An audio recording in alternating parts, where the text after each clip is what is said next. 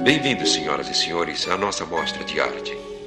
Uma coleção de óleos e naturezas mortas que tem alguma coisa em comum. Vocês não verão essas obras em nenhuma galeria e nenhum museu de arte. O encontro interessante entre ossos quebrados, entre cera e o que, com perdão da expressão, tudo que se enterra. Portanto, apresentamos à sua aprovação este e outros instantes de pesadelo.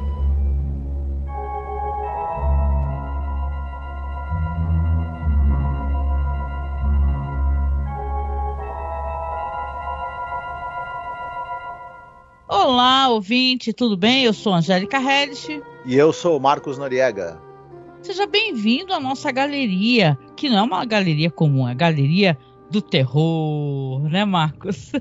Exatamente. Como os nossos ouvintes escolheram, né? Ele, a gente ia fazer agora podcast sobre uma nova série depois que a gente concluiu o longo projeto de Além da Imaginação. É, os nossos ouvintes votaram, né? Galeria do Terror foi a série que foi mais votada. Rod Selling deu de novo, né? É, uhum. Vai estar presente aqui na nossa programação novamente, dessa vez com Galeria do Terror, uma série que, de, diferente do Além da Imaginação, que era uma série mais de fantasia e ficção científica, é, já o Galeria do Terror tem um pé no, obviamente, no terror, e os nossos ouvintes gostam muito de terror, né? Então acho que é, vai casar certinho ali. Terror, ficção científica, né? Então aqui esse é o primeiro episódio. Como é o primeiro episódio, a gente vai conversar um pouco sobre como é que foi o contexto, aonde Galeria do Terror estreou. Como o Marcos recordou, fizemos aí os 156 episódios da série The Twilight Zone, aqui no Brasil, além da imaginação. Fizemos inclusive alguns spin-offs, falamos da série do Jordan Peele, então todo o conteúdo está presente, inclusive no feed onde esse podcast vai sair, tá? Mas claro, sendo muito metódica como eu sou, todo mundo me conhece, também vou deixar um feed, né, no, no espaço no Spotify específico para a Galeria do Terror, tá? E no nosso site, né, asmorracine.com.br. Pois é, Marcos, começando o nosso papo aqui, né? Galeria do Terror estreou quando, hein? Na, o piloto, que nós vamos inclusive falar sobre ele hoje, ele foi ao ar em 1969. A série mesmo, ela foi exibida entre 1970, dezembro de 1970 e maio de 1973. Uhum. Exatamente. Quem conhece o Rod Serling sabe que ele foi e é, né, uma das pessoas mais influentes da televisão. Tanto que a influência dele perdura, né? Até hoje, muito do conteúdo que existe de cinema, muito de, do conteúdo que existe de séries, tem influência de The Twilight Zone, tem influência do Hot Selling, né? Falamos ali episódio por episódio, mostramos a, a é, coisas parecidas que saíram depois. Mas é claro, claro que o Rod Serling é um nome que chama muita atenção, né, Marcos? Então, quando esse projeto foi criado, tinham outros projetos paralelos, né? É, é uma fase da TV, inclusive, que tinha tal de é, 4 por 1 né? Eram programas que saíam assim com. Tipo assim, eram como se fosse uma antologia com pequenas histórias dentro de um próprio programa, né? De um só. Uhum. É, era chamada série rotativa. É, você a cada semana você, em vez de ter um episódio de uma série, você tinha quatro séries, no caso do, do, do da janela aí de exibição do Night Gallery, você tinha quatro séries que eram exibidas uma a cada semana. Então você esperava tipo um mês, né? para ver o um novo episódio. E as séries que é, dividiam horário com Além da Imaginação especificamente eram, na, no caso, a MacLeod, que era uma série policial, a uhum. série do Aeroporto Internacional de São Francisco, que o nome já explica sobre o que, que é a série, uhum. né? A série O Psiquiatra, que o nome também já explica sobre o que, que é, né? E só que essas séries, apenas a, a Galeria do Terror e a MacLeod foram depois renovadas para uma segunda temporada. A MacLeod fez um grande sucesso, foi a mais longeva de todas.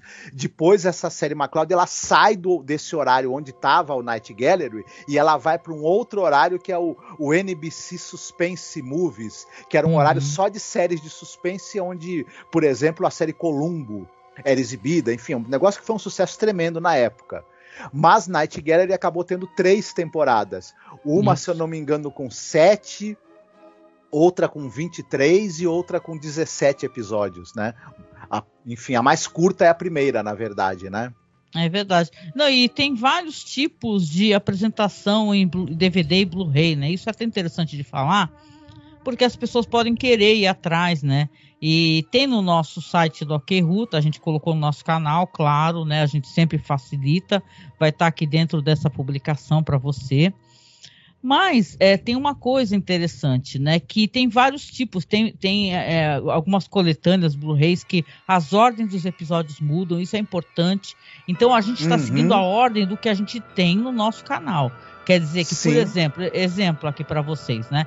A gente tem o, é, o primeiro segmento que vamos comentar hoje é o cemitério, olhos e rota de fuga que, que acontece? Tem em alguns. Ah, dependendo da apresentação do Blu-ray, pode ter episódios diferenciados. Então a gente está seguindo pelo que a gente tem. E uhum. falando uhum. sobre o Selling rapidamente, já que você estava comentando, eu também puxei o assunto, né? Que, claro, né, quando The Twilight Zone foi cancelada, ali no final dos anos 60, ofereceram para o Rod Selling essa oportunidade. Ele é um cara que ele tem um prestígio imenso, Vamos lembrar que ele não fez só Além da Imaginação, ele participou do roteiro do Planeta dos Macacos, ele também fez uma série sobre far, um faroeste assim meio intimista, né? Muito interessante, não fez muito sucesso, mas ele é um cara muito cerebral. E claro, isso não é retirando mérito aqui de Galeria do Terror, mas ela é muito mais massa veística. Como é que eu vou colocar? Eu quero dizer que houveram, houveram muitos embates, né? Nós vamos falar sobre isso. Uhum. É, referente à produção, porque a produção aqui do Jack Laird, né? Que ele tinha uma visão diferente do Rod Selling, do que, que ele queria.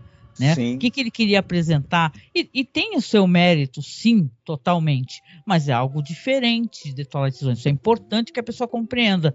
Porque mesmo The Twilight Zone tendo é, episódios que às vezes é, é, a qualidade não é muito boa, o roteiro é meio problemático, a gente comenta, né? Nos, nos podcasts, é, tem uma linha narrativa, tem uma coisa de plot twist, tem uma coisa assim de uh, crítica social, que, que eu acho que, que aqui também tem, né? Tanto que no primeiro episódio aqui vai ter o Rota de Fuga, que eu acho que tem essa crítica. Então, a, a série, ela, é claro, né? Tendo o Rod Serling ainda mais apresentando, né, como ele apresenta, né, a gente até brincou, né, bem-vindo à nossa galeria, e você vai ver cada episódio, né, vai ter o Rod Serling apresentando, vai ter o Rod Serling falando entre, né, os episódios, alguns são curtinhos, né, ou às vezes tem dois episódios, uhum. às vezes tem três, né, Marcos? Então, ele é o chamariz. Isso que é importante uhum. que você entenda. Aqui o Rod Serling tem menos é, liberdade criativa dentro desse projeto. Ele é muito mais o apresentador, um, um, um, como é que é um host, né? Uhum. Na verdade, porque o nome dele chama. As pessoas conhecem a qualidade do trabalho dele, né? Sim. E, e haveria um título diferente. Isso é interessante, né? Rod Selling's Wax Museum. Uhum. Sim, é, como você, você mesmo falou, é, no, em Além da Imaginação, ele era o showrunner. Ele, ele tinha o controle, na verdade, de diversos aspectos da produção. Ele escrevia 70% dos roteiros, 80% dos roteiros. Ele, ele que ajudava a escalar o elenco, ele decidia, né? Muita uhum. coisa. Tudo bem que ele trabalhava com produtores associados. Aqui em Night Gallery, passaram, a gente vai falar aqui do Jack Laird no início, mas passaram vários produtores pela série ao longo das três temporadas. E, e a série tem uma coisa que é meio assim: o Rod, Selling escreveu boa parte dos roteiros e ele também, ele, ele, ele também é, além de escrever, ele tinha, como é que eu vou dizer, mais um pouco mais de controle na parte do roteiro. Ele, ele escolhia os roteiros, ele dava pitaco, ele também escrevia roteiros completos, mas acabou tendo roteiros escritos pelo Robert Bloch. É, o Jack Laird, ele era um cara que ele adorava HP Lovecraft, era louco. E aí ele, claro, ele, ele enquanto produtor, é, quis muito e, e, acabou sendo inseridas adaptações do HP Lovecraft é, na série, uma delas escrita pelo Rod Selling, inclusive que foi até premiada e tudo mais. E outra coisa interessante que a gente não citou, é, você falou que os episódios eles estão, dependendo de qual seja o, o DVD, onde ele está sendo exibido, eles são um pouco diferentes a numeração. Por quê? Tinha uma série chamada Sexto Sentido que eram dois, um casal, né, um cara e uma moça. É, é uma série meio precursora do Arquivo X, viu? Eles eram dois investigadores de, de fenômenos paranormais. Uhum. E alguns episódios dessa série foram remontados e colo foi colocada uma introdução do Rod Serling e eles foram enfiados como episódio de Night Gallery. Uhum. O Rod Serling não gostava muito disso. Diga-se passagem em algumas exibições, esses episódios que na verdade são de uma outra série adaptados para ser enfiados como episódio do Night Gallery, são tirados. E aí muda a numeração dos episódios. É por isso. Né? É, não, e também a própria montagem do. É? Veja bem, se fosse uma coisa. É, é, é eu estou falando da maneira como se entrega o produto para o espectador. Porque uhum. o, a Universal tem Blu-ray que tem episódios separados. Por exemplo, tem um episódio com o Vincent Price que às vezes ele tá em uma numeração, depois tá em outra. Isso. Entendeu? Uhum. Então por isso uhum. que eu tô avisando, eu fiz o aviso, porque na verdade a pessoa tem que saber quem tá seguindo a ordem do que a gente tem. Não estão uhum, pegando aleatório. Ah, a pessoa vai pegar o segundo podcast, por exemplo, aí tem é, exemplo só, né? Tem dois episódios que a gente não comentou, mas a gente tá seguindo uhum. a ordem que a gente tem no nosso Isso. Canal. Eu acho que é legal a gente falar também o seguinte: que, a princípio, os episódios não foram eh, rodados na metragem que depois eles foram apresentados no, na série. Ele, o pessoal no começo ach, é, pensou que a série poderia ter episódios no formato de uma hora. Alguns episódios, mais de vários deles foram filmados com uma metragem tipo de 50 minutos. Depois foi decidido que a série teria mais de um episódio, seriam, seriam episódios é, porque o piloto tem três capítulos, né? Tem três historinhas. Mas depois, quando eles foram gravar os episódios, eles pensaram, pô, podia ser um episódio a cada semana. Mas depois não mudaram de ideia e resolveram remontar os episódios para eles ficarem com a metragem menor, para caber duas, três histórias em cada episódio. Isso também de, é, gera depois mudança de numeração, enfim, foi uma, uma, uma produção tanto quanto complicada. Depois o Rod Selling, para certos episódios, foi preciso. É... Os caras, por exemplo, filmavam um episódio muito curto, decidiam acrescentar cena depois. Foi um negócio meio, né? É... Não é à toa que, que gerou um certo estresse pro Rod Selling também. Não, o Rod é... Selling não opinava, entendeu? Ele tem um documentário que é bom a gente falar também. É um documentário bem curtinho Tá lá no nosso canal do YouTube, legendei, entendeu? O documentário tem uns 30 minutos, apresentado inclusive pelo, pelo ator lá do Star Trek, né, e tal, que fazia o Spock, esqueci o nome dele. E Leonardo assim, Nimoy. Leonardo Nimoy, porque ele dirige um episódio aqui. O que que acontece? É, o Rod Serling, ele não, como eu falei, não teve liberdade criativa porque o, o showrunner era um outro cara que não dava liberdade criativa para ele. Entendeu? Então, inclusive, diz que teve um estresse. Tem a entrevista do Rod Serling falando que para ele foi uma decepção muito grande. O Jack Laird, ele não atendia mais, chegou a certo ponto que eles começaram a ter estresse sério mesmo de não se comunicar, né? Aí o Serling ficou sendo apenas o apresentador. Então, é por isso que eu aviso, porque as pessoas podem ter uma percepção que isso aqui. E, e é engraçado que usam o Serling, a imagem do Serling é vendida, né? Como assim, ah, é uma série do Rod Serling. Essa série aqui tem episódios escritos pelo Rod Serling? Tem. Só que a maior parte do tempo são outros roteiros, outros roteiristas, entendeu? Então não, é, é uma outra pegada. Vamos colocar assim, tem coisas de humor aqui que com toda certeza o Rod Serling nunca usaria, vampiro e tal. Mas é uma uhum. coisa divertida. Entrou para a cultura pop e é muito amada a galeria do terror. Claro que a série, né, inclusive uhum. a, a, gente vai falar tem três temporadas, ou seja, é, vão ser três anos que vamos falar sobre isso, porque a gente fala uma temporada por ano, vocês sabem, né? Então, o que, que acontece? Toda semana vai ter podcast, a gente vai conversar. Só que, assim, o que, que acontece? Lá na época onde ela saiu, ela começou a também variar o horário, entendeu? Isso mata a série. O pessoal fala que eh, o programa enfrentou muitos obstáculos, mesmo tendo muita gente boa envolvida, né? Gente envolvida com efeitos especiais, já dentro da história do cinema, né? Gente que, por exemplo, trabalha com James Whale. Então a gente vai dar mais detalhes de como foi o processo de produção, é, do, do, do, do, que foi acontecendo à medida que a série foi sendo exibida e produzida, à medida que a gente for falando dos episódios, né? Esses detalhes vão aparecendo e a gente vai falando mais sobre eles. Tá? É verdade.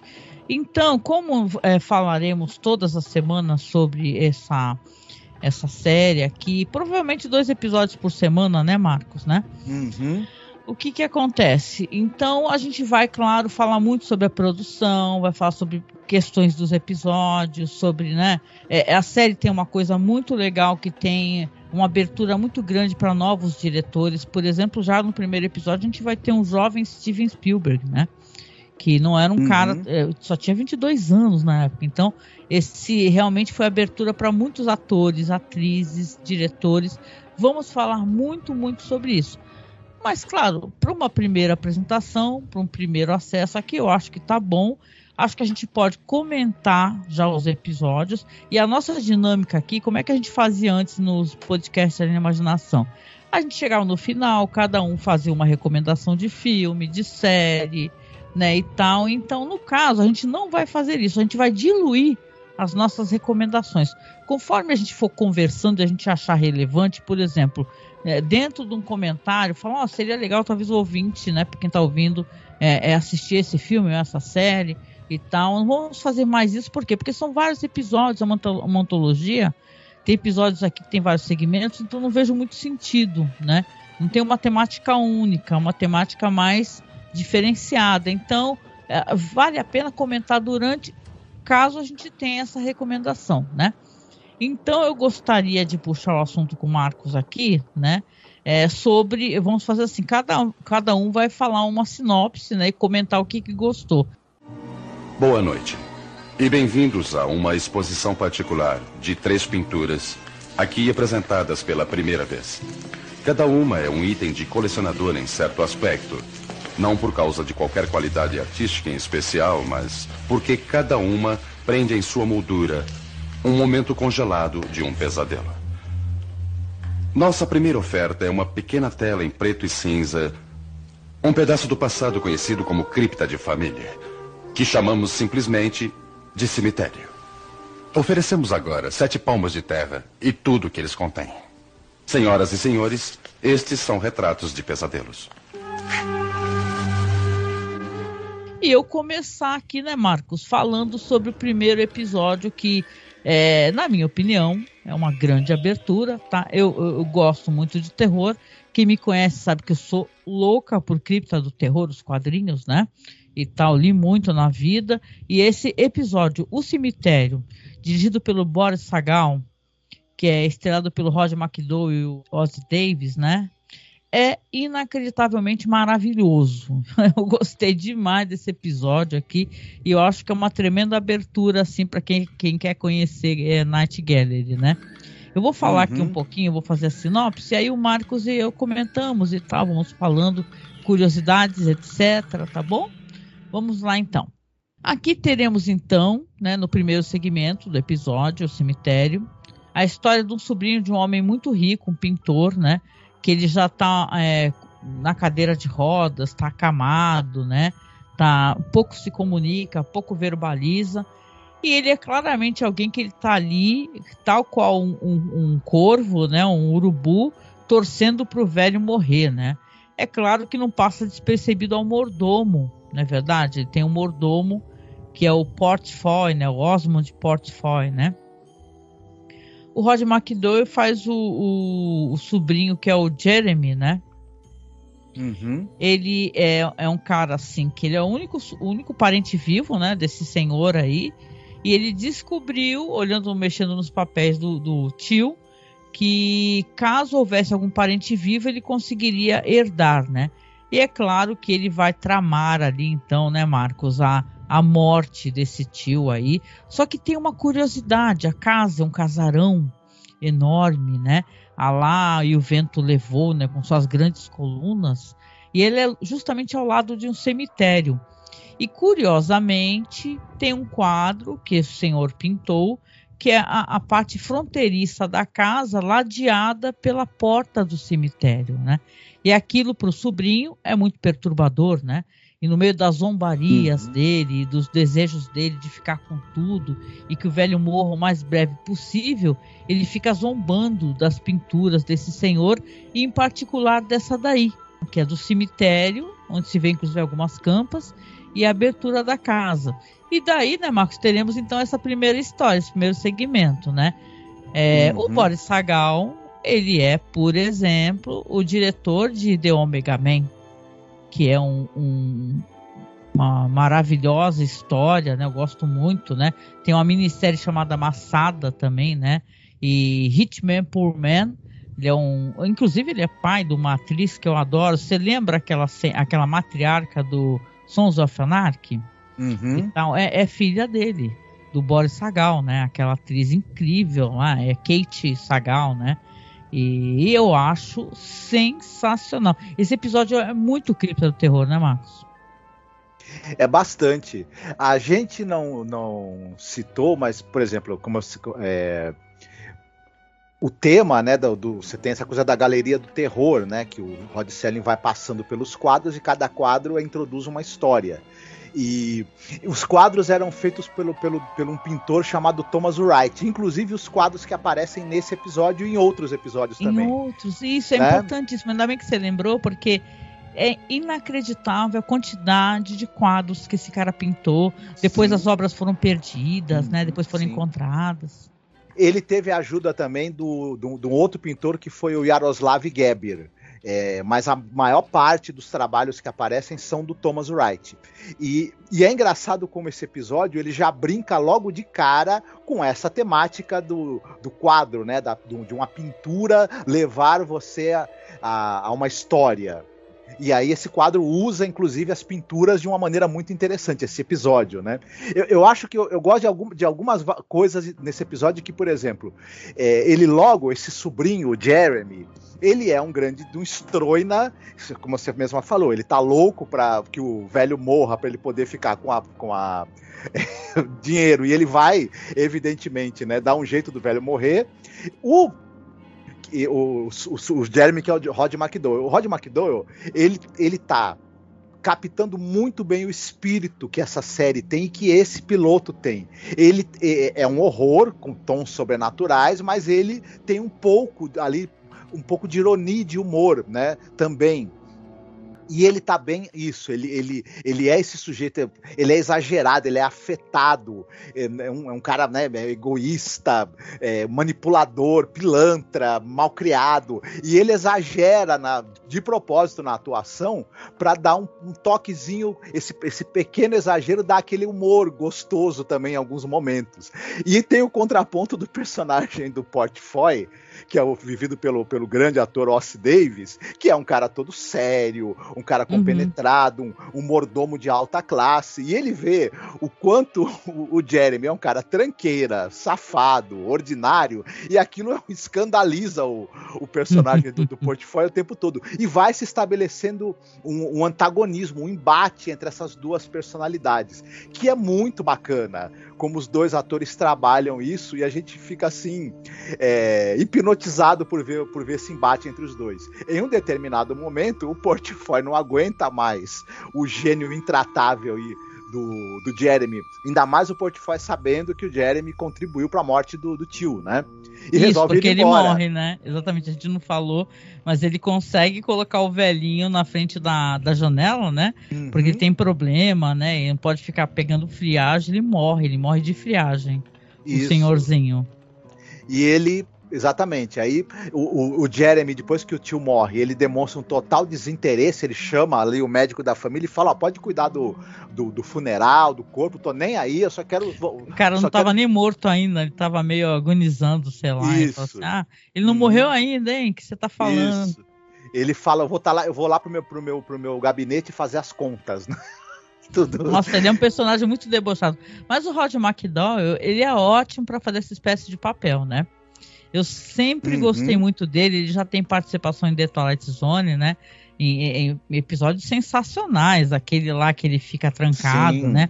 Atrás das grades. Uhum. Então, eu sempre achei ele é do Planeta dos Macacos, né? Vamos lembrar. E, e, eu sempre achei ele um ator muito. Ele é muito personagem debochado na mão de um ótimo ator, é uma coisa incrível. Uhum. E, e, sabe o que é o legal que essa história? Ela é uma história que ela é muito clássica, né? E eu, e eu comparo ela como Cripta do Terror porque ela tem a, a, aquela coisa do, do plot twist, né? O roteiro do Rod Serling, né? Não comentamos, mas ela tem um, um ótimo plot twist, né, Marcos? Você quer contar a parada dos quadros? Eu achei isso muito uhum. legal. Então, é bacana, porque o, exatamente o personagem do Jeremy, após o falecimento do tio, ele vai herdar a fortuna, ele começa a maltratar o, o, o portfólio o mordomo, porque quer que o cara vá embora também. Enfim. É, o cara pede as contas, fala, vou Isso. embora para um hotel, né? E ele tá lá tranquilão na casa, só esperando que chegue o dia de receber a fortuna. Ocorre que o tal quadro que você mencionou que tem na parede, que é um quadro que é uma vista ali do cemitério, que fica ao lado da mansão. Isso. Ele começa a notar que o quadro mudou. Porque o quadro ali, a, primeiro aparece o, o, como seria a campa do tio no quadro. E ele. Isso. Epa, e isso já. Enquanto o portfólio está lá, mordomo... detalhe. O portfólio está isso. lá, ele fala: portfólio, o quadro está mudando, uhum. você não está vendo. Isso. Aparece o, uma cova, né, sendo, sendo que foi cavada no quadro. Depois aparece o caixão sendo colocado e a cova tampada. Isso quando no local onde não havia uma cova no quadro. O, o Jeremy percebe isso, só que o Portfólio fala: isso é, isso é coisa da tua cabeça, é culpa, é remorso, né? E o Jeremy fica naquela. Porém, quando o Portfólio vai embora e o Jeremy tá pela primeira noite dele sozinho na mansão, que agora é dele, no quadro, a, a, a campa do tio tá aberta, né? Alguém desenterrou o caixão.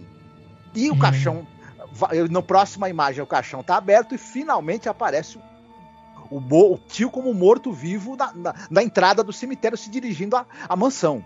E aí, é, cada tem... vez que ele olha, tá de um jeito. Isso. Quando tem essa sequência de, de, de mudanças no quadro e finalmente ele vê no quadro o tio morto-vivo indo em direção à mansão e logo depois ele vai escutar batidas na porta, aí.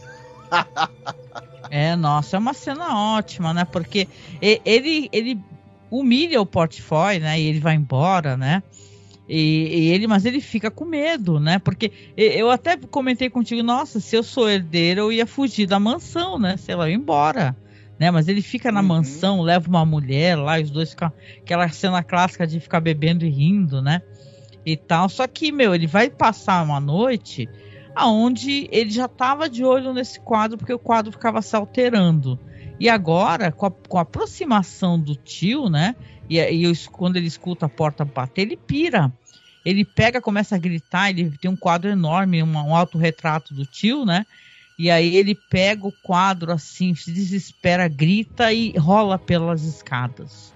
Quando ele rola pelas escadas, né?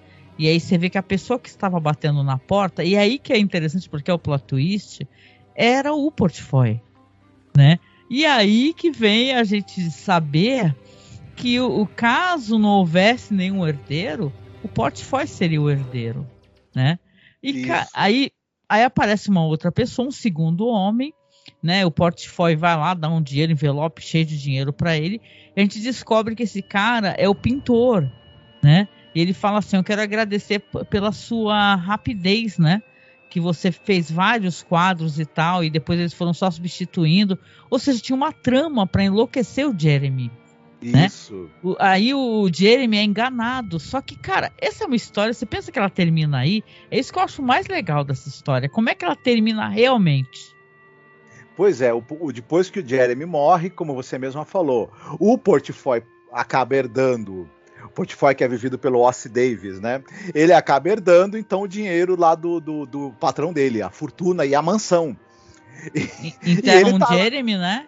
Isso, enterram Jeremy no cemitério, lá no tal cemitério que tem o quadro, né? E que mostra a entrada do cemitério, e o Ossi, né, o desculpa, o portfólio falou, opa, tô, tô de boa aqui, ele aparece com, vestindo um, um hobby, muito vermelho. bonito, né, de um, de um, tecido muito caro, então ele tá, de, tá maravilhoso o negócio para ele, ele herdou tudo. O problema é que um tempo depois que ele tá lá curtindo a vida de milionário dele na mansão, quando ele vai olhar pro quadro, o que que ele vê no quadro? Hum, e aí, ouvinte, o que, que ele vê no quadro? Ele vê a mesma coisa que o Jeremy começou a assistir. Só que assim, de maneiras diferentes. Ele primeiro vê que aquele túmulo, agora tem um túmulo ao lado do túmulo do, do senhor lá, né? Agora depois tem um, um, um túmulo aberto, depois um caixão de pé, depois uma pessoa saindo. E depois, claro, ele se dirigindo à mansão e de, logo depois batendo a porta da qual ele escuta as batidas. Então o que eu acho legal nessa história, na primeira, que nossa, você é pego, né, Marcos? É cada segundo. Você vai ter um outro plot uhum. twist ainda, entendeu? Ah, só que agora não tem mais pintor. Então, na verdade, existiu uma questão sobrenatural aí, né? E aí o episódio termina assim, com um grito do Portfói, né? E tal, porque a porta se abriu. Nossa, uhum. é uma uhum. ótima maneira de terminar uma história de terror, né? Eu gosto muito do cemitério.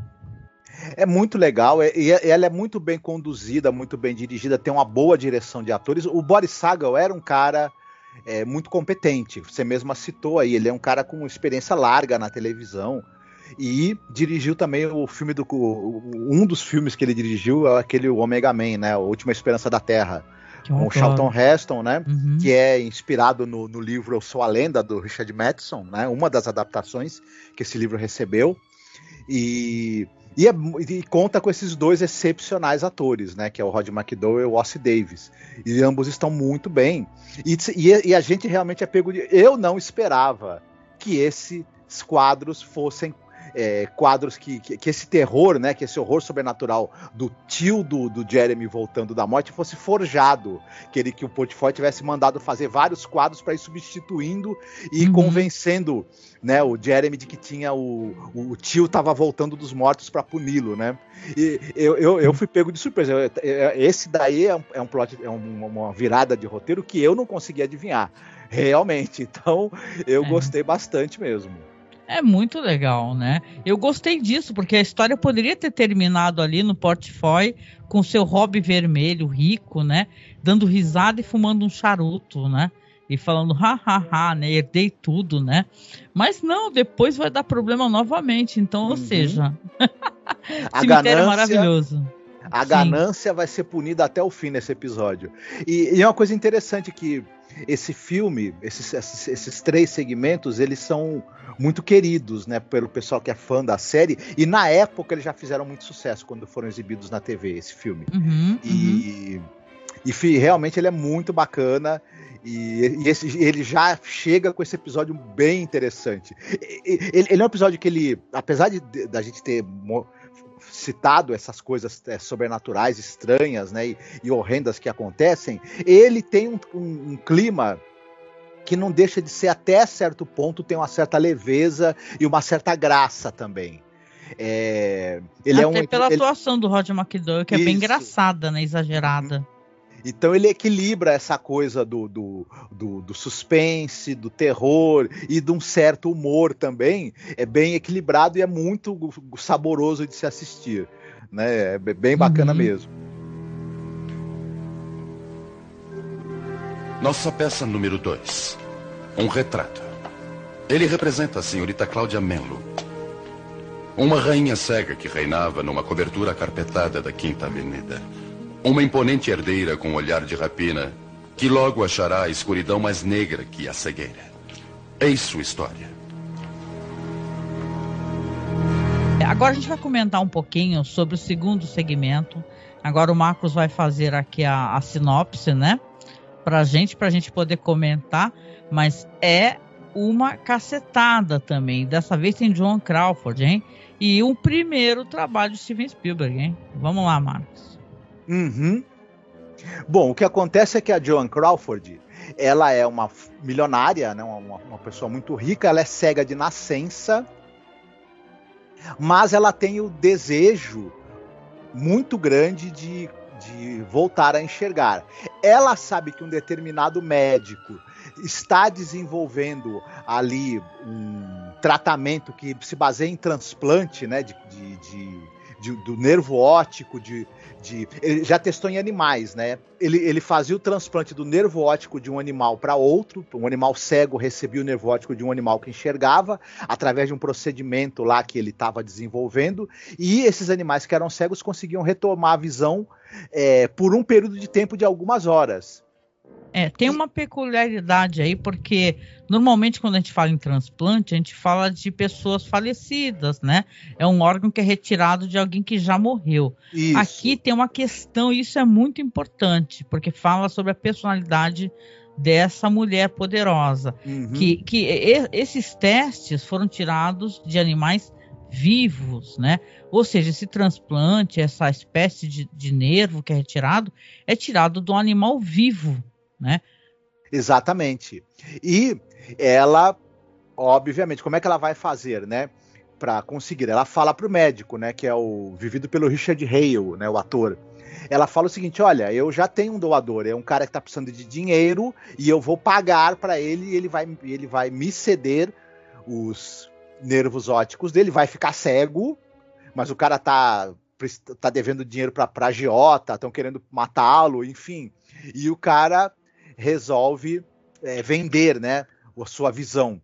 O, o, médico fala: não vou fazer essa, essa, essa, cirurgia, não pode, isso é totalmente antiético. Não, imagina, vou tirar o nervo óptico de uma pessoa viva, deixá-la cega para transferir para você, para você enxergar apenas algumas horas, de jeito nenhum. Não. Aí ela fala para ele: tá, só que o problema você não quer fazer, né, doutor? Por dinheiro nenhum. Só que tem uma coisa: eu sei alguns fatos bastante constrangedores a seu respeito né, de, um, de uma determinada amante que ele teve e que foi obrigado um a abortar. Né? Isso, né? de um procedimento de interrupção da gravidez, de um filho que ele teve com a amante, etc. Ela tem um dossiê com tudo isso e pretende expô-lo, acabar com o casamento dele, acabar com a carreira dele. E aí ele, chantageado pelo, por essa personagem que é a, a Miss Cláudia, né? Ele acaba cedendo e resolve fazer a operação nela. E só que, né? As coisas não sairão exatamente como ela está planejando. Porque ele fala para ela, não, não é garantia de sucesso. Você pode enxergar, você pode acabar não conseguindo ver nada, você pode ver ter a visão apenas por algumas horas ou por até alguns minutos, não se sabe qual vai ser o resultado da operação. Mas a Joan Crawford, a personagem. Detalhe, são dos últimos papéis de, rele... de relevância da Joan Crawford, né? Isso. Então, e ela já tinha uma fama que nem sempre foi boa dentro da, da indústria, né? De ser uma pessoa muito difícil, né? Então, Steven Spielberg estava meio, uhum. é, para dizer o mínimo, muito nervoso, né? de Sim. trabalhar com ela, mas ela foi muito doce e tal, e tratou ele com muito respeito, educação uhum. e simpatia, né? Ou seja, talvez as coisas que falassem dela também fossem muito, é, né, muito falatório, né? uhum. né? Que as pessoas fofocam demais, né? E, Sim. cara, esse episódio também, o roteiro do Rod Serling. É importante a, a, gente comentar que os três episódios são o roteiro escrito pelo Rod Serling. Uhum. É vai ter um, um, uma virada de roteiro muito interessante, porque quando ela, ela faz a operação, é, tem, uma, tem uma cena como, interessante também comovente, porque nós vamos, nós vamos ver no escritório do advogado dela, o médico também vai estar presente, no momento em que esse cara, que é o vai, vai doar o nervo óptico para ela, ele vai lá assinar o contrato e tudo mais, e a gente. E ele fala, né, que ele tá devendo dinheiro. Os dinheiro do jogo, né? Dinheiro de jogo, e, e, o, e, o, e o pessoal do, da, do, do, crime organizado tá atrás dele, né? Enfim. E é uma coisa comovente também, né? É, a gente acaba ficando com muita pena desse personagem. E ficando com muita raiva dela, né? Porque ela não tá pensando duas vezes em explorar o desespero alheio. Ocorre que ela vai, vai fazer a operação na hora que o médico retira as bandagens e, e fala para ela, olha, você evite olhar muito, muito, muito direto para a luz, você talvez tenha uma certa confusão nos primeiros minutos, mas ela arranca as bandagens, ela quer porque quer ver, e ela vai realmente olhar para a luminosidade do lustre que tem na sala dela e ela começa a ver a sala perfeitamente bem durante alguns poucos minutos, só que de repente, puf, a visão dela ela volta para as trevas. Logo é. poucos, né? ela é uma depois. pessoa também que ela, ela fala que a atuação da, jo, da, da Joan Crawford é incrível, tá? É uhum. É mesmo o pessoal falando que ela tinha problema com bebida e tal, tinha muitos cartões espalhados pelo set, porque ela estava é, é, bem assim com problemas com alcoolismo e tal, e, e mesmo assim, você vê claramente, e mesmo assim ela tem uma grande atuação, né? E tal, né? Que atua pra uhum. caraca, mas ela tava com muitos problemas nessa época aí, né? Mas você vê que Sim. essa personagem, ela é uma personagem que também tem uma certa atração por arte, então ela tinha muita arte, ela queria poder é, é, ver o, a, o sol, entardecer, a arte, as luminárias e tal. Só que tem uma eventualidade que acontece que é a falta de luz, né? Uhum. E tal. Parece quase uma coisa, quase uma intervenção divina, né? Isso. né? Pela, pela uhum. maldade dela, dela falar assim: ah, você vai tirar a luz dos olhos de outra pessoa, então vou tomar a luz de tudo. Né? Então, em Nova York, essa cidade, né, tão cheia de luz, ela fica toda no escuro, então ela acha que não deu certo, né? Então isso. ela tem um desespero, quer dizer que isso encurta inclusive a possibilidade dela conseguir enxergar. Então, uhum. cara, é, é, um segmento muito interessante também, né? O Spielberg, ele, ele aí também já mostra a capacidade dele, porque ele usa lentes diferenciadas, né? Lentes muito mais amplas. Ele, ele posiciona a câmera em locais incomuns. Então, ele, ele tem uma certa assinatura dele uhum. enquanto diretor que ele coloca aqui nessa nessa, nesse episódio é muito interessante, gente. Então, assim, para quem não, não assistiu esse segmento, que, como o Marcos fala, é, é quase que uma despedida né, da Joan Crawford, e ele tinha muito receio de trabalhar com ela, porque é tipo, a nível você é um diretor iniciante e vai, vai filmar com a Fernanda Montenegro aqui no Brasil, né? Então era um diretor é, é, que estava no começo, coisa que o Jack Laird faz questão de, da, da abertura para esses diretores. E, depois você vê que, cara, é um cara é um monstro hoje em dia, né? Também Spielberg, né? E tal. Então, na verdade, é um episódio sensacional esse daí, o Olhos, né? Que ele também ele tem uma coisa sobre a maldade humana, ele tem essa questão da pessoa rica que não se importa com a pessoa pobre, não se importa do que eles vão tomar, né? da pessoa. Eu não quero saber se eu vou poder enxergar por apenas duas horas eu, e você vai perder a sua visão para sempre. Não me importa, não me importa. Importa sim o que eu quero fazer, né? Então é, é claro que né, ela vai ser punida dentro dessa história, né? Uhum, exatamente. Eu concordo com você. É uma grande atuação da, Joan Crawford, ela transmite. E, e, e, é engraçado que é uma atuação que ela é em dois, dois momentos, né? Enquanto ela ainda está chantageando o médico e está ali antes da operação, ela é de uma insensibilidade, né? E, e, ela transmite essa coisa da pessoa rica, poderosa, insensível e que, e que consegue controlar a vida dos outros quando ela quer, através do dinheiro e do poder dela. Então toda a postura corporal e facial dela transmite essa segurança que ela tem. Depois, é, é impressionante a fragilidade que ela trans, quando ela quando ela se vê de novo cega, logo após o aconteceu o blackout na cidade, ela não tá cega de verdade, ela tá enxergando, mas como aconteceu um blackout, uma falta de luz, ela acha que ela ficou voltou a ser cega. E ela tá sozinha ali e, e é, e é muito interessante como ela faz essa transição dessa segurança que ela tem para uma absoluta confusão e fragilidade. É, é, é e, não, e como o Spielberg escolheu mostrar pra gente como seria uma pessoa cega tenta, é, tentando se locomover pelo ambiente. Uhum. É, né? ele, Eles ele colocam col... aquele, aquele espaço todo escuro, aquela sala escura, e, e, nada tá em volta, só que você escuta o barulho das coisas. Isso. Você escuta uhum. ela bater ela na tá mesa, numa... você escuta ela, ela, apertar o elevador, ela, ela tentar mexer na porta. Pô, eu acho de uma inventividade, né? Esse episódio, assim, muito sonoro, um trabalho uhum. sonoro muito bem feito, sabe? Tem uma hora que, que ela tá ela tá na escuridão total, mas ele, ela tá vestida de vermelho, então a gente vê apenas o. Tem uma luz apenas no rosto e no corpo dela, e a gente vê aquele o vestido vermelho guiando o nosso olhar. Ela tá no meio das trevas, a gente não vê nada, mas como você mesma falou, a gente escuta o barulho de, do elevador e tudo, depois a gente escuta o barulho da rua. E ela, mas ela, ela tá na, ela tá num lugar totalmente escuro, como se estivesse vazio, só tem os sons da rua. Daqui a pouco ele corta para um take da rua. É muito sensacional isso. E, enfim, uhum. e depois, no, no, momento em que ela, ela novamente volta lá para o pro apartamento, é levada de volta e ela está sozinha, e ela. É, quando amanhece, ela não tá, ela realmente, ela, ela, ela, ela vai, ela não tá cega, né? a gente sabe por causa do blackout. Quando amanhece, a luz do sol invade a janela e ela quer porque quer chegar mais perto do sol, só que ela não tá enxergando direito e ela não percebe que na verdade ela tá diante de uma janela. E aí, né? É, é a frase, termina com a frase assim pro médico, ainda poderei chorar, ele fala para ela o quanto você quiser, né? Uhum, então é, é isso, é história, uma curta história de uma pessoa é, cruel, né? E tal, que, que é capaz de passar pela, por cima de qualquer um, né? Para ter o que deseja, né? O que é um retrato do, do, do rico, né? Do capitalista, uhum. né? Da uhum. pessoa que não se importa, né? E tal. Mesmo Sim. o amor e o apreço que a pessoa tem pela arte, né? É, não transforma a pessoa num ser humano melhor, uhum. né? E tal. Interessante. Sim.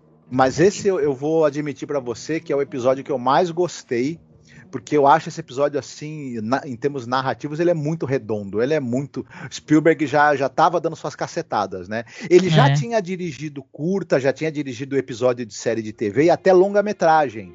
É, antes, ele tinha feito um longa-metragem sobre invasão alienígena, né, de baixíssimo orçamento, né, enfim. Mas uhum. você vê que você mesma citou aí vários recursos narrativos que ele usou nesse episódio, o talento do, do homem já estava né, despontando. Sim, sim. Que legal, né?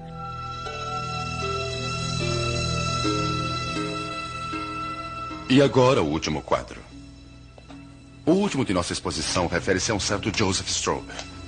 Um criminoso de guerra escondido na América do Sul. Um monstro que queria ser pescador. Esta é a história dele. Pois é, então vamos falar aqui então do terceiro episódio. Aqui eu vou fazer a sinopse, né? É, vocês reparem que a gente não tem feito recomendações, né? Mas aí vocês fica, fica a critério de vocês, né? E tal, essas histórias, histórias de, de nazistas, né? Que estão é, tentando se esconder nos países, tem aos montes, né? Mas essa história aqui, justamente, é uma história que vai ser dirigida pelo Barry Shear, roteiro do Rod Selling, como eu disse, e aqui a gente vai ter Rota de Fuga, né?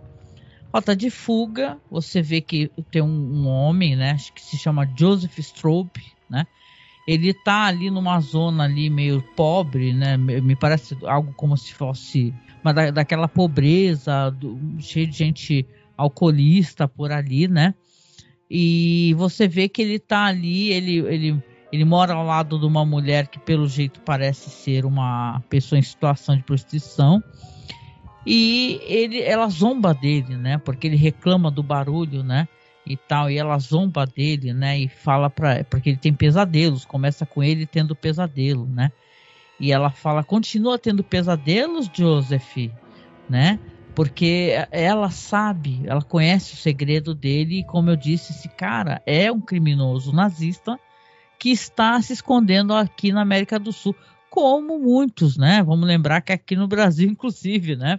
Tiveram vários que vieram para cá. O Mengele foi encontrado aqui no Brasil, né, hum. Marcos? Né? É, no Brasil, na Argentina. É. E, enfim, os, os ditadores gostavam de dar guarida para essas pragas, né? Pois é, infelizmente, né? Mas então esse é um, um, cara que ele, você vê que ele é assombrado pelo passado dele, né, e tal. Mas é, ele óbvio, tem medo de ser levado à justiça, né? Tem medo do Mossad. E ele tá, ele, ele encontra naquela região que ele está um museu. E nesse museu tá tendo uma mostra ali de várias pinturas emprestadas, inclusive tem algumas pinturas que são retratos da, da época do, de, do nazismo, etc., pessoas crucificadas, etc. E ele meio que fica obcecado por isso daí, né? Nesse meio uhum. tempo, ele se encontra com um senhor, um velhinho, né? Que olha muito bem pro rosto dele, olha, encara ele, né? Num dessa, uma dessas noites que ele tá no bar bebendo, né? E tal, e, e fala assim: Eu não conheço você. Poxa, você se parece muito com o, o um cara que ficava na porta de um campo, né? de extermínio, né? pelo qual eu tive a infelicidade de passar, né? Só que é, o nome dele era um outro nome, porque ele se apresenta, claro que ele não vai se apresentar com, com o nome de verdade dele, né? Então ele, ele dá outro nome o tempo todo, uhum. né? E fala assim: ah, se não é o Senhor, tudo bem. E continua, então, essas várias vezes que ele, que ele continua indo a esse museu observar uma, um quadro específico onde ele sonha estar neste quadro. Ele quer ser aquele homem que está no meio daquele rio, tranquilo, olhando a natureza e tal. Ele fica pensando e sonhando. Ele pensa: será que pelo poder da minha concentração eu consigo, é, é, é, é eu consigo quebrar a barreira e eu entrar nesse quadro? Eu sair da rotina dos meus pesadelos, do, do medo e tal, porque é assim, o, o nazi na hora que tá matando, tudo bem, né? Ok, né? vamos ser metódicos e matar todo mundo, mas depois para fugir aí, nossa, ai que tortura, ai que desespero, né? E tal, mas a verdade é que ele é um homem muito maligno ainda. Por quê? Porque ele vai de certa maneira é perdendo medo por algum motivo é, de mostrar quem ele é. Tanto, né, Marcos, que tem um momento que ele tá no bar que as pessoas estão cantando uma música lá, tipo, ai, ai, ai, ai, sei lá, tá chegando a hora. E aí ele começa a cantar um, um hino na, sei lá, alemão, né? Um negócio assim, bater perna e quebrar a viola do cara no chão. E aí o, o, cara que é o velhinho que o reconheceu começa a encarar ele novamente, né? Enquanto isso a gente vai ter também pessoas que estão procurando esse criminoso uhum. nazista que foi visto, né? e fala assim: a gente recebeu uma dica, né, Marcos? E por aqui, eu deixo por aqui, mas é meio por aí. É uma história, né, chamada Rota de Fuga, é, de um homem, criminoso nazista, que acha que a rota de fuga dele vai ser através de uma obra, uhum, de um uhum, quadro, sim. porque sim, estamos na Galeria do Terror e tem relevância, né, o, os quadros, mas não este quadro específico, né? Falaremos mais para frente em qual quadro que ele vai se encaixar. Sim, esse criminoso nazista que é o Helmut Arndt, o, o nome dele, né? Ele usa um outro nome. É, ele, ele era um SS Gruppenführer, né? Que era o cara que era o cuidava ali do, do, do, do uma espécie de porteiro do campo de concentração, né? E... É, ele meio que fazia aquele serviço de triagem, né? Pelo que Isso. eu pude entender. Uhum. Falava assim, ó, oh, vai todo mundo para cá, vai todo mundo para lá, né? E disse que era um cara que ele ficava açoitando as pessoas, né, e tal. É, né, uhum. aquele, aquela Sim. vibe, né? É, é, o vivido pelo Richard Keeley. É, o, não sei se o pessoal lembra do filme do Pequeno Príncipe. Não sei se você, você deve ter assistido o filme dos anos 70, famoso, passou mu muitas vezes na televisão. E o Richard Keeley era o Saint-Exupéry. Né, o piloto que ah. cai e encontra o Pequeno Príncipe no filme, um dos papéis dele, né? Uhum. Eu sei que ele participou de uma obra do Serling, né? Porque o Serling, para quem conhece a história dele, a gente falou muito nos podcasts, né? Ele, ele fez muito sucesso na televisão, ele fazia muito sucesso antes de ter The Twilight Zone. E tem uma obra chamada é, Patterns, né? De 55, que ele tem um papel. O Rosselli já conhecia o trabalho desse uhum. ator aí. Sim. Eu, e, ele, e, esse cara ele tá sendo perseguido pelo, pelo pessoal do Mossad, né? Que é o, o agente do Mossad, é o George Murdoch, que vive. E esse velhinho, que é sobrevivente do campo de Auschwitz, que o conheceu, conheceu né, o Helmut Arndt no campo, né? Foi, foi uma das pessoas mal, é, torturadas e maltratadas por ele, viu né, todos os crimes que ele cometeu, é vivido pelo Sanjaf. Né? E, Isso, Sanjaf, exatamente. E esse personagem, o Helmut, é, à medida que ele, que ele sabe que está sendo perseguido pelo Mossad e que ele pode ser que o, o, o Bleon, né, que o, o, nome do personagem é Bleon, esse velhinho, pode reconhecer, ele resolve também assassinar, né, o estrangular, né, o, o acampamento que se chamava Bleon, né? Uhum. E ele, ele, resolve, ele resolve assassinar esse, esse, esse senhor, né, que, é que, tra, que trabalha ali no museu, né, que está ali que tá ali também trabalhando no museu, que é um sobrevivente do campo, ele, ele, ele mata ele estrangulado. E ele fala para ele, né? Eu agora sou 6 milhões e um, né? Exatamente. Então, é uma história bem triste. Ele mata esse senhor, só que ele já foi é, ele já está sendo sondado, né? Porque o senhorzinho já entregou ele, né? Já deu Isso. a dica que ele estava lá. Uhum. Aí ele corre para o museu, ele corre para o museu e você sabe porque está tendo esse diálogo em paralelo que, que, algumas obras que estavam emprestadas estão sendo removidas, está chovendo pra caramba e tal. Então, quando ele corre para o museu, é tipo. Isso aí me lembra muito aquele. em algum lugar do passado. Porque quem recorda a história, que é muito boa, né? O cara, ele se concentra, lembra? É o poder da concentração. Ele consegue ir para o passado, consegue encontrar a mulher que, né? Acaba sendo o amor da vida dele, o último amor da vida dele, né? Então, uma obra lindíssima, famosíssima.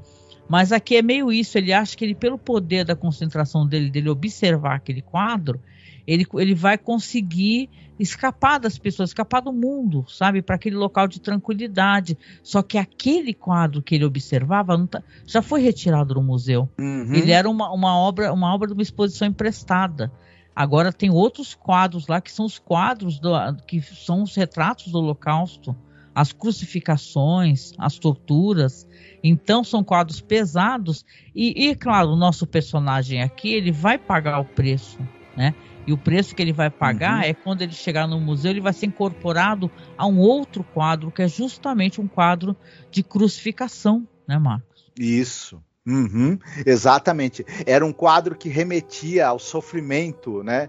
E das vítimas dos vários massacres e holocaustos que aconteceram ao longo da história. E o Helmut, ele, ele pede, né? Ele faz uma espécie de oração, como se fosse para Deus, né? Para poder entrar naquela pintura. Ele acha que, na verdade, a pintura que tá ali é aquela pintura do, do, do cara no barco, ali no lago, pescando em paz. Ele quer ficar eternamente no. poder entrar no quadro e ficar pescando para sempre lá naquele, naquele eh, lagozinho. Só que, na verdade, ele vai ficar para sempre é, é crucificado ali, né? E em sofrimento como ele as vítimas dele, né? Durante a Segunda Isso. Guerra Mundial. E tem uma espécie esse... de expiação eterna que ele vai estar Isso. naquele quadro lá, né? Hum. Isso me lembrou, na, na hora que eu estava assistindo, isso me lembrou na hora de um conto da Marguerite Orsenar, aquela escritora francesa, que é um, um, conto chamado Como o Wang Fo foi salvo.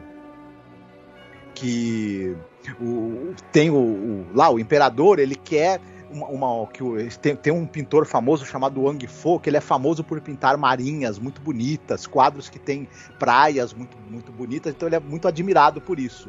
E o imperador chama esse cara e fala para vocês, vai pintar um quadro para mim de uma de uma de, de, de uma de, um, de uma marinha assim, de uma praia com um barco, etc. Só que ele tem a intenção de assim que o Wang Fo pintar o quadro, mandar matar, porque aí o Wang Fo não vai poder fazer mais nenhum quadro parecido e ele vai ter um quadro único para ele. É, o Wong Fo sabendo de percebendo isso, ele pinta esse quadro maravilhoso de, um, de, uma, de, um, de, uma marinha assim no, no, pôr do sol belíssima e tem um barco ali, só que o Wong Fo entra no barco no, no quadro, pega o barco e vai embora né? Uhum. E se refugia no, no, no, quadro e escapa ali das garras do carrasco do imperador. E aí me lembrou muito essa. Na verdade, é o que esse prisioneiro nazista queria fazer, né? Esse fugitivo nazista.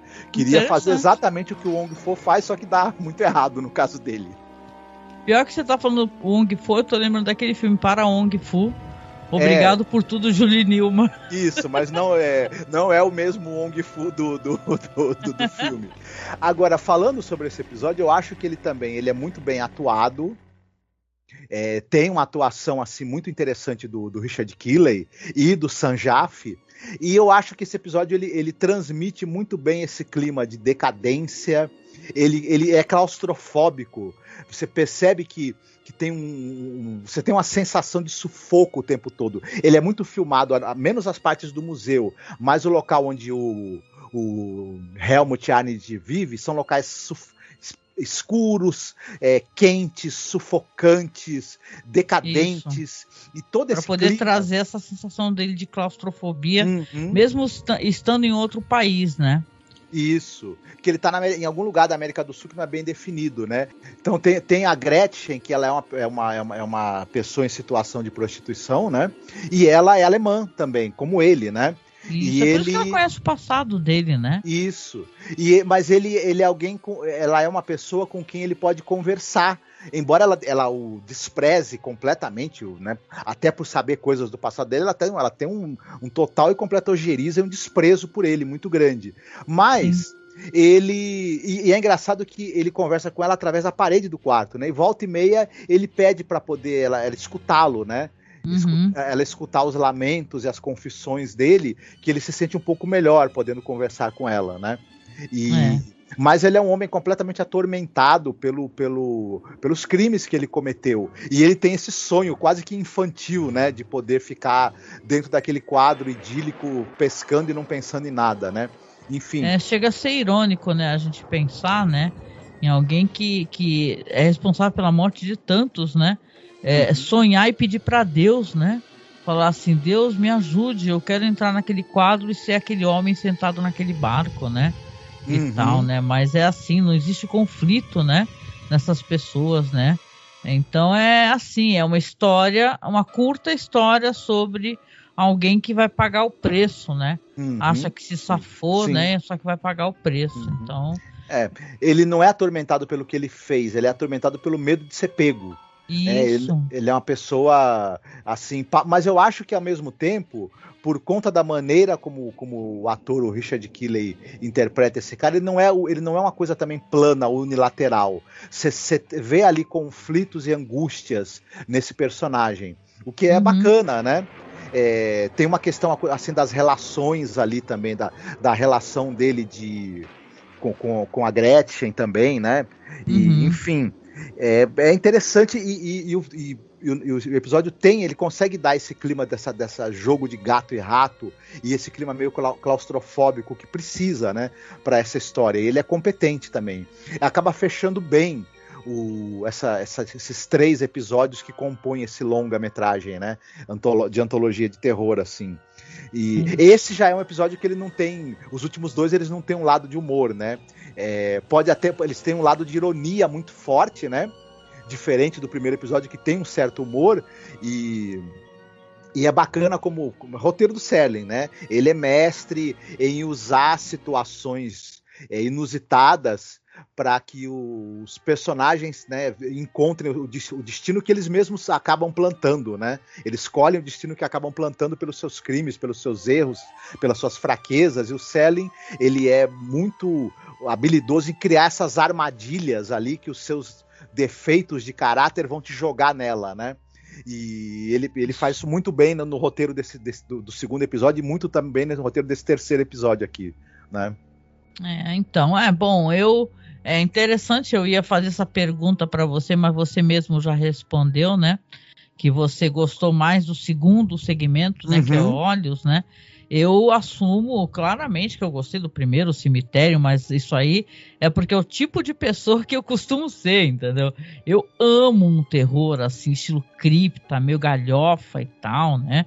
Então eu gostei bastante, mesmo entendendo a beleza e a importância do episódio Olhos, que eu acho sensacional. Agora sim, eu, se for assumir, eu, o que eu menos gostei foi o último segmento. Uhum. Entendeu? Porque eu acho que o Rod Serling, ele já explorou melhor essas histórias de nazistas e tal, de histórias que, né, vamos lembrar aquela trágica história que até aconteceu aquele acidente, né, que tem no, no longa, né, dos anos 80, que, que tem do cara que ele é um cara racista e tal, que vai parar no campo, no campo nazista. Então, você vê que é, é uma história boa, mas tem Sim. melhores. Eu gosto, por ah. exemplo, no, no, Além da Imaginação, daquela história lá do cara que é o. Que é o cara que é o, era um oficial nazista e ele vai para um uhum. campo de concentração desativado visitar, né? E tal. É, o campo e, que ele comandava, né? Que ele comandava tem o Riz Alive, então eu acho Sim. uma história, assim, entre todas, assim, que, que eu gostei menos talvez foi Rota de Fuga, uhum, Sim. né? E a que é. eu gostei mais foi Cemitério. É, como você mesma falou, eu concordo muito com você. O, o Insígnias da Morte Revisitadas, que é esse episódio do Além da Imaginação que você está citando, né? É, é absolutamente sensacional. Assim, para mim, é um dos melhores episódios da série. E o Ele Está Vivo também, né? Que é o episódio que tem o Dennis Hopper É, outro episódio que já é da quarta temporada, que é dos episódios de uma hora, né? Enfim, eles Isso, são dois. Eu sempre dois recomendo que, que vocês bem... escutem os podcasts, viu? São muito bons. Uhum. E, e assinem, escutem, porque né, vale a pena, né, Marcos? Sim, sim. É, são, são dois episódios maravilhosos e a gente é, conversou sobre eles, né? Ao longo da cobertura que a gente fez da, dos episódios da série. E eu concordo com você, ele é o mais fraco esse daí, o do é, Rota de Fuga, mas ainda assim é um bom, bom, bom segmento. Uhum, uhum. Verdadeiramente encantados pela presença de vocês, porque qualquer um pode ir ao cinema, ir a um teatro ou a qualquer diversão, mas só os que têm bom gosto vêm a um lugar como este. Seu bom gosto naturalmente deve ter uma ligeira tendência para o estranho, ou no mínimo para o incomum. É com isso que lidamos aqui, com o bizarro, com o esperado e inesperado, melhor dito. Ah, legal. Então, para um primeiro podcast, né, de um novo projeto, eu acho que é o que a gente tem para entregar, tá? Hoje, claro que a gente vai falar muito mais sobre a série, continua acompanhando. A gente vai falar sobre Jack Laird, vamos falar sobre os atores, as atrizes, os roteiros, trazer curiosidades, contextualizar os episódios. Isso é muito importante porque as pessoas acham que não, mas o contexto, a época onde ele está inserido, significa sim muito. Então continue acompanhando, tá? É, lembrando aqui que a gente sempre faz os mesmos avisos, isso é importante. Nós somos um podcast de cinema, tá? Que esse ano, inclusive, vai completar 15 anos, tá? De existência. Então, procure Masmorracine nos aplicativos de podcast, no Spotify. Você vai encontrar muitos programas com filmografias, conversações sobre cinema e tal, bate-papo informal né? Então é muito legal. A gente costuma ter esses, esses trajetos assim, onde a gente também fala de série. Então vai ter série tipo Game of Thrones e tal e outras coisas. Procure, tá? Que a gente tem um material muito interessante e por sinal, né, que é uma coisa que é um spin-off do nosso trabalho, é uma coisa que eu vou fazer é falar sobre a série que está na Netflix agora, que é Six Feet Under, tá?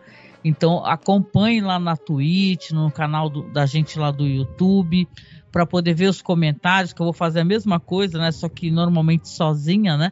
Falar dessa série maravilhosa, né? Que eu acho que construiu toda a fama do que, que é HBO, né? E tal. Uma série que fala sobre morte, mas fala sobre vida, sobre as relações humanas. Então, uma série muito bonita. E claro, gente, a gente sempre pede apoio, por quê? Porque nós não somos patrocinados, né? Nós somos patrocinados por quem gosta do nosso trabalho, que são os nossos apoiadores. Nós somos muito gratos para quem nos apoia, ajuda a pagar o site. O site é, tem muitos podcasts, então você tem um servidor super caro para poder manter todo mês. Então, se você puder nos apoie pelo Padrim, pelo Apoia-se, pelo Colabore aí, ou pelo Pix, tá? O Pix da gente, eu acho a melhor maneira de vocês nos apoiarem. Claro que todo mês for possível. Mas quando você apoia por um Apoia-se, ou Colabora aí, ou que seja, é, é sempre uma porcentagem, obviamente, vai para a plataforma. Se você manda um Pix, vem direto para nossa conta, onde a gente guarda a grana para pagar as contas do site, comprar equipamento, etc, tá? Nosso Pix é muito fácil, apoio masmorra@gmail.com. Vai ficar logo abaixo aqui, tá? Dentro da descrição da publicação, repetindo, apoio masmorra@gmail.com, tá certo? Então, muito obrigado. O podcast vai sair mais um podcast essa semana, provavelmente na sexta-feira. Então, fica combinado, tá? O nosso encontro todas as segundas e sextas-feiras Vamos falar sobre Galeria do Terror. Essa temporada é bem curtinha, tá? Então não deixe de comentar, de interagir, de compartilhar, tá? E acesse masmorracine.com.br, que lá você vai ter muito conteúdo, né? E muitos programas interessantes, né, Marcos? É isso mesmo procure a gente lá que vai ter bastante coisa para você conhecer, incluindo é, o podcast que a gente fez né, sobre a outra série do Rod Selling. Vai lá no nosso site, mas dá aquele, né? Segue a gente no Spotify para dar aquela moral, dar estrelinha e tal. Mas não deixa de acessar a gente no site, tá certo? Grande abraço, então até o próximo podcast. Fiquem bem. Boa noite.